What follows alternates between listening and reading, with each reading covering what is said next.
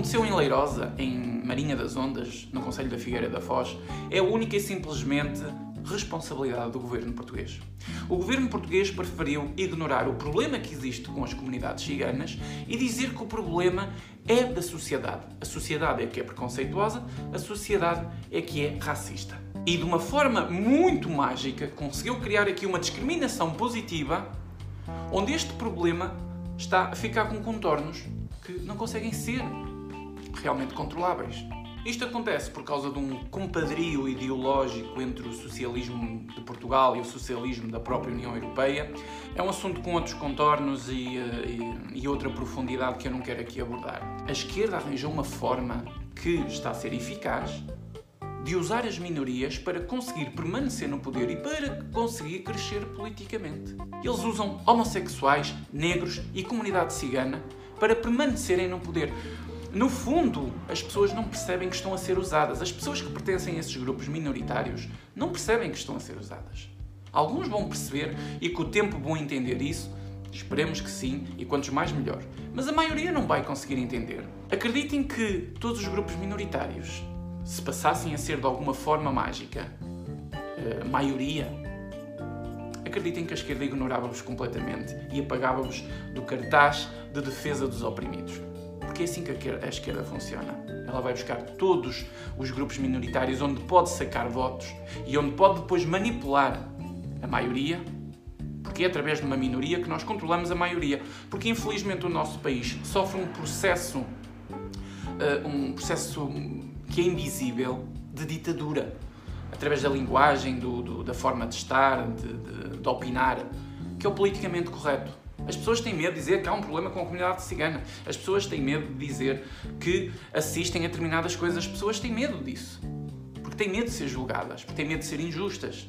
As coisas começaram a mudar porque a comunidade cigana começou a perceber que pode usufruir de uma impunidade que não é normal para qualquer outro cidadão. E foi isso que aconteceu em Leirosa.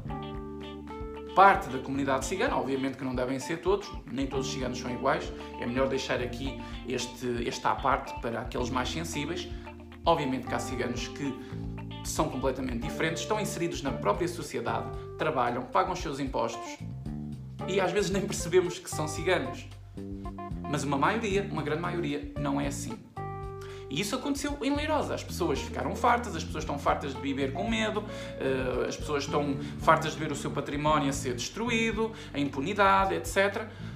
Não viram que as autoridades fizessem alguma coisa, foram para a rua e fizeram muito bem foram para a rua para proteger o que é deles, para proteger o, o, o seu lar, para proteger eh, a sua família e, acima de tudo, onde vivem.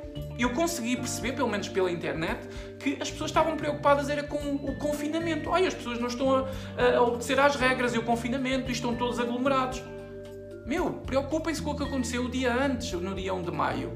Que mais de mil pessoas foram para a Alameda, em Lisboa. Aí não há preocupações com vírus? Então deixem as pessoas defenderem o que é deles, porque se, se tudo estivesse realmente a funcionar, se as autoridades estivessem a controlar a situação, a população não saía de casa. Este problema das comunidades ciganas eh, é um problema que ele tem que ser assumido para ser resolvido, senão não vai dar. A comunidade cigana conseguiu pegar na sua cultura e sobrepor à própria Constituição. É casamento infantil, é abandono escolar, é violência doméstica, tudo vale. Em nome da cultura, tudo vale, é cultural. Se um pai ou uma mãe não colocar o filho na escola, o Estado vai ter problemas. Se alguém agredir alguém, vai ter problemas. E muito bem.